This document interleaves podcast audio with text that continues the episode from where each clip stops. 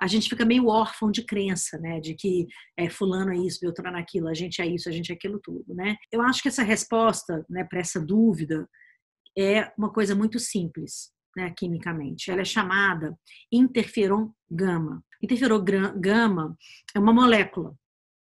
Essas células chamadas de T, elas são um tipo de glóbulo branco e são elas que emitem esse interferon gama. Nesse lugar, quando elas estão dentro, dentro desse lugar no cérebro, o químico inibe neurônio no córtex pré-frontal.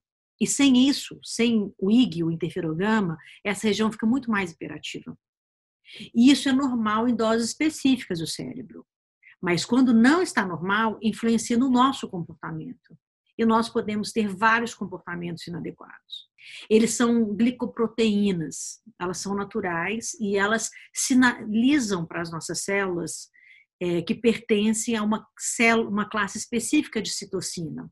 Então, por exemplo, elas controlam replicação celular, modificadora da resposta imunológica, efeitos antivirais, antiproliferativo, imunomodulador.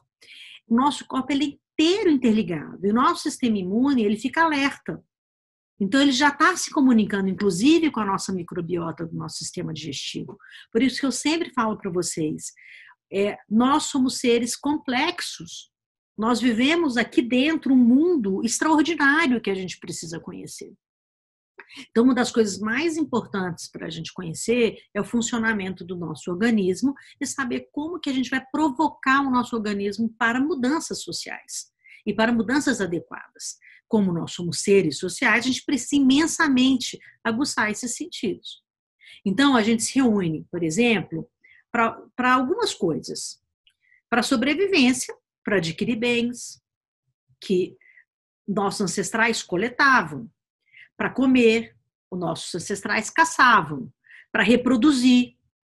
Então, quer dizer que para achar uma pessoa, um gato, uma gata, vou casar com esse cara, com quem você vai casar, na verdade, o seu sistema está perguntando com quem você vai se misturar. Olha que coisa interessante. E esse ato de socializar para fomentar esse senti esses sentidos, ele é primordial e essencial. Quando a gente fica triste porque a gente não estava socializando, a gente foi para outras plataformas de socialização.